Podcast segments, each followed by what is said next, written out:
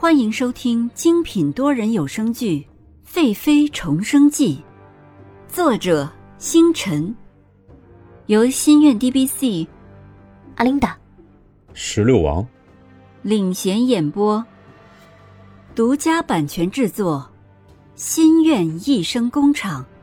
欢迎您订阅收听。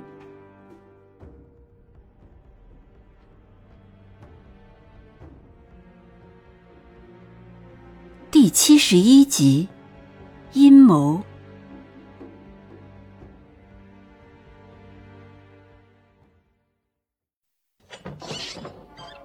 碧儿回到舒心殿，直接就见了尹宁鹤。尹宁鹤在案头看书，碧儿进去说：“娘娘，奴婢有事要说。”尹宁鹤放下手中的书说：“怎么了？这是？”碧儿知道事关重大，直接说道：“奴婢去书画殿，果然发现异常。兰妃如娘娘所猜想，正在忙着挽回自己的声誉，上次臣妇贵重的礼品，在城门口设立粥铺。可是兰妃娘娘也一直正筹划着除掉娘娘。兰妃正在养蚂蚁。嗯，养蚂蚁？是。”只是这蚂蚁不是寻常的蚂蚁。这种蚂蚁白色肥大，啃食木头速度极其的快，而且这种蚂蚁只啃食木头的中心，掏空木头的中间，只要轻轻碰一下这种被蚂蚁啃食的木头，木头就会瞬间粉碎。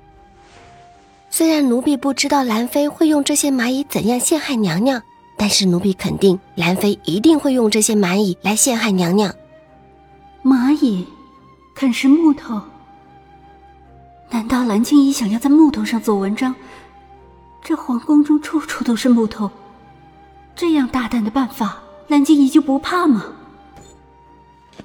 尹宁鹤扶着桌子站了起来，抬眼说：“有多少蚂蚁？”“嗯，奴婢看能有几十只。不过奴婢认为兰妃不会将这些蚂蚁都放出来。”只是会在时机成熟的时候会利用一些。尹宁鹤也想到了这点，给蓝静怡再大的胆子，他也不敢有这么大的作为。尹宁鹤抬了抬手说：“你先下去休息吧。”碧儿看见尹宁鹤略有深思的样子，就退了下去。这些蚂蚁是隐患，很好。蓝静怡，既然你不仁，我就不义。我会让你自己给自己下陷阱。彻儿啊，你要快快长大。只要你出来了，额娘就要好好的为我们报仇了。只是尹宁鹤如今不能贸然行动，他知道了蓝静怡的计划是最好的了。如今自己有八个多月的身孕，做什么都是不方便的。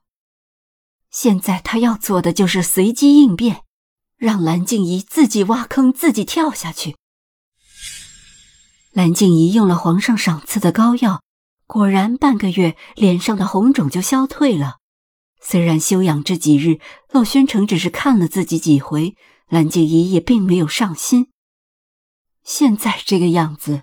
他巴不得洛宣城不看自己，以免影响形象，所以脸上的伤一好，蓝静怡就急急忙忙的来看洛宣城。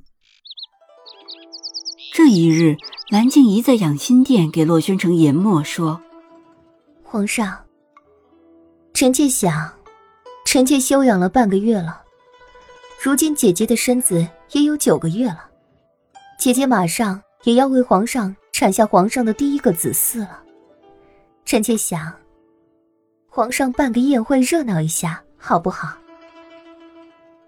洛宣城用毛笔沾了一下墨水，抬起手腕，自己顿了一下，想了想，自己也有半个月没见到尹宁鹤了。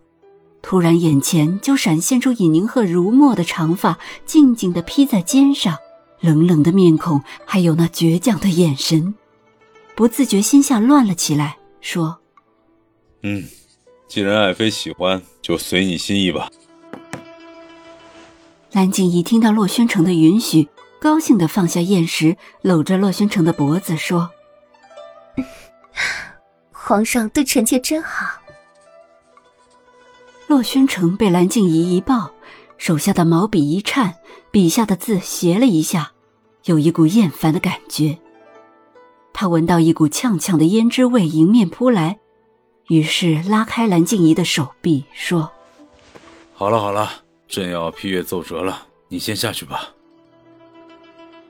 蓝静怡没有看见洛宣城拉开自己，一抹厌恶的表情，以为他真的是很忙，于是自己就退下了。门外的思琪见蓝静怡走了出来，跟上前。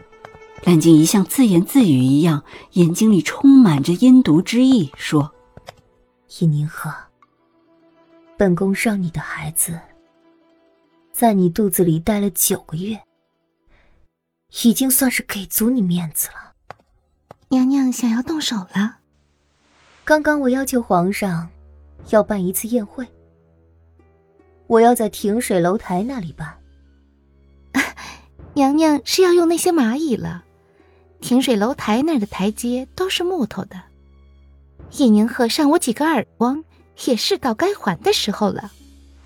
这回要办的彻底些，不要落人口实。娘娘放心，奴婢会做好一切。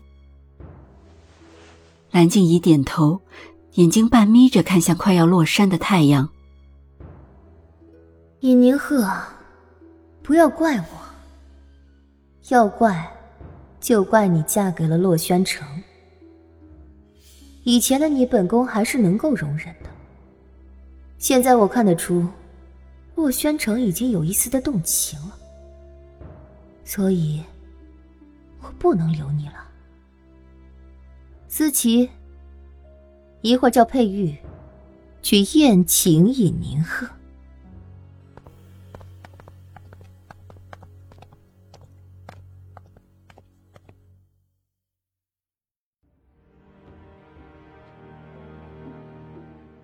本集完毕。